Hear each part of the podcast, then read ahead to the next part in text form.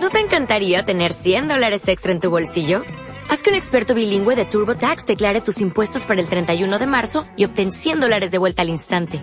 Porque no importa cuáles hayan sido tus logros del año pasado, TurboTax hace que cuenten. Obtén 100 dólares de vuelta y tus impuestos con 100% de precisión. Solo con Intuit TurboTax.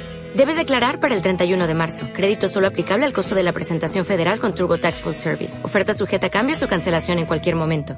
Estábamos mal acostumbrados nosotros, dice alguno. Estábamos mal acostumbrados a vivir como la gente. ¿Qué va a ser? Bueno, pero vamos a salir un poco de la capital federal y un poco del GBA. Porque también la Argentina se extiende, a pesar de Chevere, después de la General Paz. Se extiende, ¿sí? hay más habitantes, hay ciudades, hay gente, hay humanos, ¿viste? Y vamos a hablar con un concejal del Frente para la Victoria del municipio de la Costa, Marcelo Pauca. Gabriel Russo te saludo, ¿cómo andás?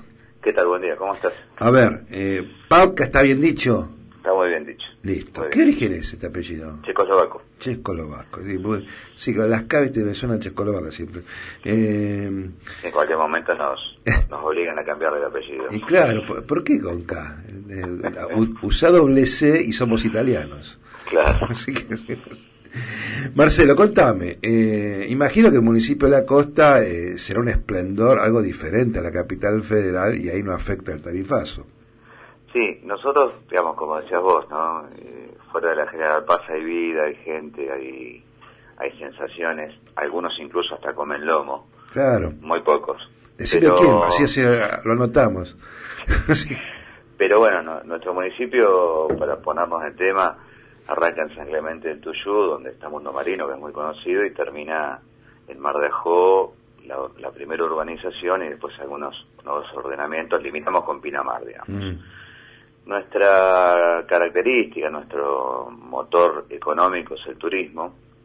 Venimos de, digamos, cada, cada crisis económica que tiene el país repercute fuertemente en todos los distritos turísticos, pero en, en estos últimos 12 años cada temporada de verano fue mejor que la anterior. Entonces nos hicieron creer que otro país era posible y lo peor es que nos lo creímos todos. Claro.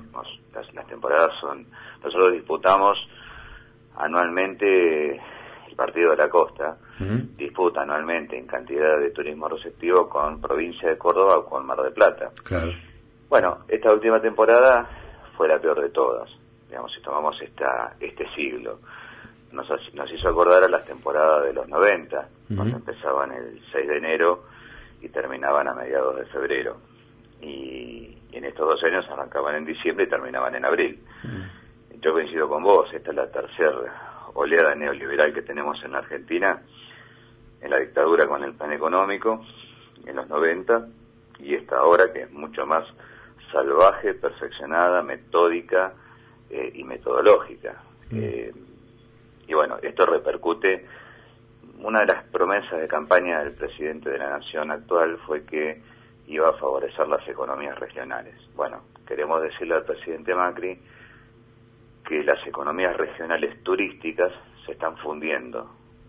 desde el punto de vista, por ejemplo, estamos en vacaciones de invierno, ha venido muy poca gente, los hoteles están medio vacíos, los restaurantes no, los restaurantes no trabajan y estos son puestos de trabajo que se pierden eh, en un distrito que vive, tratamos de vivir todo el año el turismo, pero que el fuerte es la temporada que fue muy mala. Y presuponemos, si, este rumbo económico no se cambia, y nada dice enviar, que la temporada que viene va a ser peor que esta. Así que en el interior de la, la Argentina y en el interior de la provincia de Buenos Aires, las medidas de este gobierno realmente están afectando y, y mucho, afectando mal y mucho a la vida cotidiana de los vecinos. El tema es que eh, el modelo económico, mientras este gobierno no se va a cambiar, entonces eh, va a seguir profundizándose el modelo y obviamente eh, el ajuste es, yo digo siempre sinónimo de muerte, no es un porcentaje menor en las ganancias. Acá ya ha muerto gente en Córdoba, de muerto de frío, y va, va a seguir pasando, ¿no? No es el tipo, el tipo que gana menos plata y se va, va pagando la estufa, eh, va pagando el gas, eh, no va comprando remedios Y ahí, a la muerte, un paso.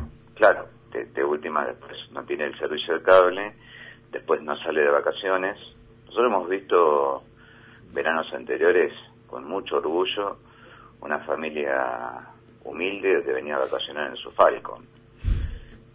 ¿Está bien? Entonces, eso ya no lo vamos a tener. Eh, eso desde nuestro punto de vista del municipio turístico. Desde el punto de vista de la política económica, es tal cual vos decís, el PAMI desfinanciado, no hay remedios. Eh, un caso concreto de una persona con cáncer que los remedios oncológicos tardan 40 días para ser autorizados. Estas, estas cuestiones que pensamos que ya eran parte de la historia, que se les vamos a contar a nuestros nietos, las estamos viviendo hoy.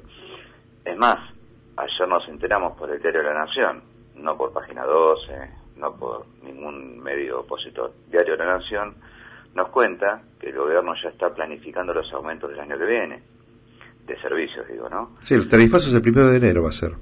Claro, con una, por, por, lo menos con una gentileza. Los servicios que aumentaron mucho este año van a aumentar menos el año que viene. no, bueno, la parte de chiste no la tenía yo. Así, no, está bien. sí. No, pero que, viste, uno, a ver, nosotros estamos sufriendo los efectos del tarifazo, los argentinos en general.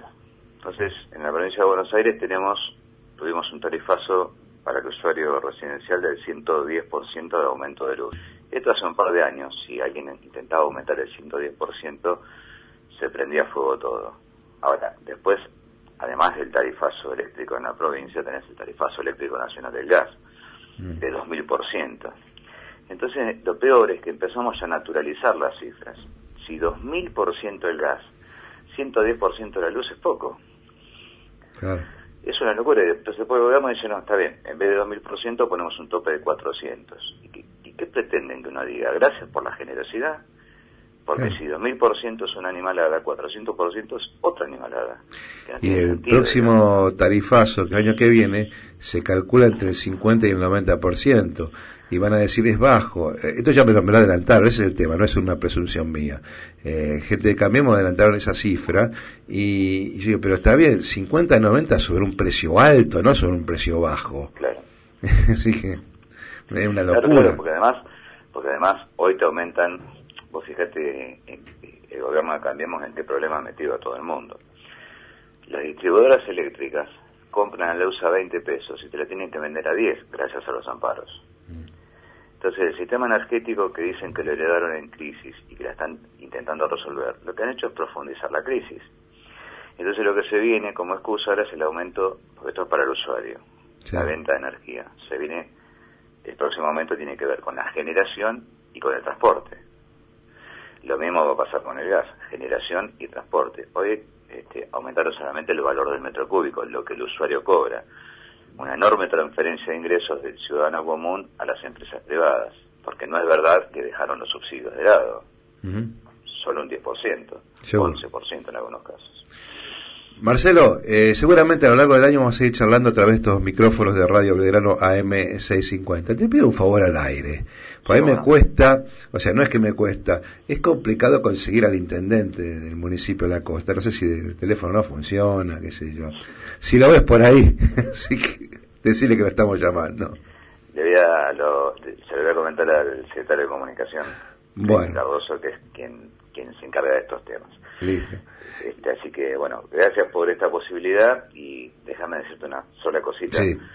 Nosotros, eh, desde el bloque de concejales de Frente para la Victoria, con el apoyo del intendente, obviamente, y el Sindicato de Trabajadores Municipales, fuimos parte del eh, amparo que dictó el juez Arias para la provincia de Buenos Aires en cuanto al tarifazo eléctrico. Pero después en el tarifazo del gas, fue el primer distrito de la provincia de Buenos Aires interior, el segundo en general, el primero fue La Matanza, el segundo fue el mm. Partido de la Costa, que consiguió un amparo eh, con el para frenar y declarar nulas las resoluciones de Macri y Aranguren.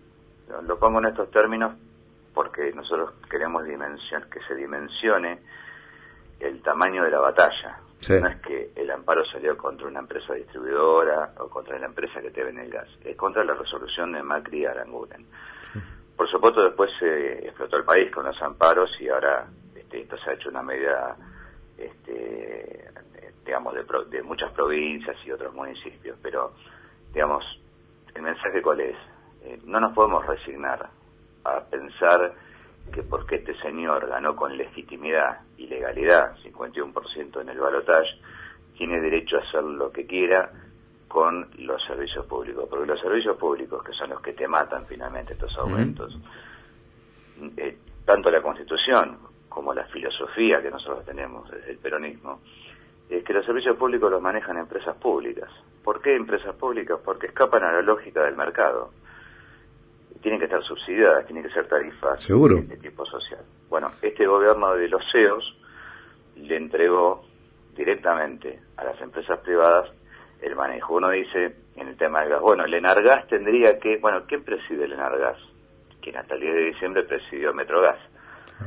Quiero decir, es, es un, es un, un, ejemplo de la prepotencia con el, con el que este gobierno avanza sobre los servicios públicos, pensando que los argentinos somos tontos. Bueno, en siete meses se dieron cuenta, sobre todo en los últimos dos meses, que los usuarios no son tontos, que tienen poder, que no han hecho las audiencias públicas, que hay mecanismos legales y constitucionales para frenar estos abusos de poder y que realmente eh, este ruidazo que se dio el otro día a lo largo a lo ancho de la Argentina debería hacerlos reflexionar. Yo coincido con vos, no van a cambiar el rumbo, pero deberían hacerlos reflexionar que si insisten con esto, la gente va a salir a la calle. Y como todos sabemos, estos modelos de ajuste neoliberales solo se sostienen con represión. Por Seguro, nunca terminaron bien.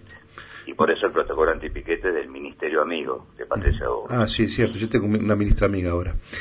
Gracias por estar. Te mando un abrazo. Gracias a vos. Seguimos en Comunas.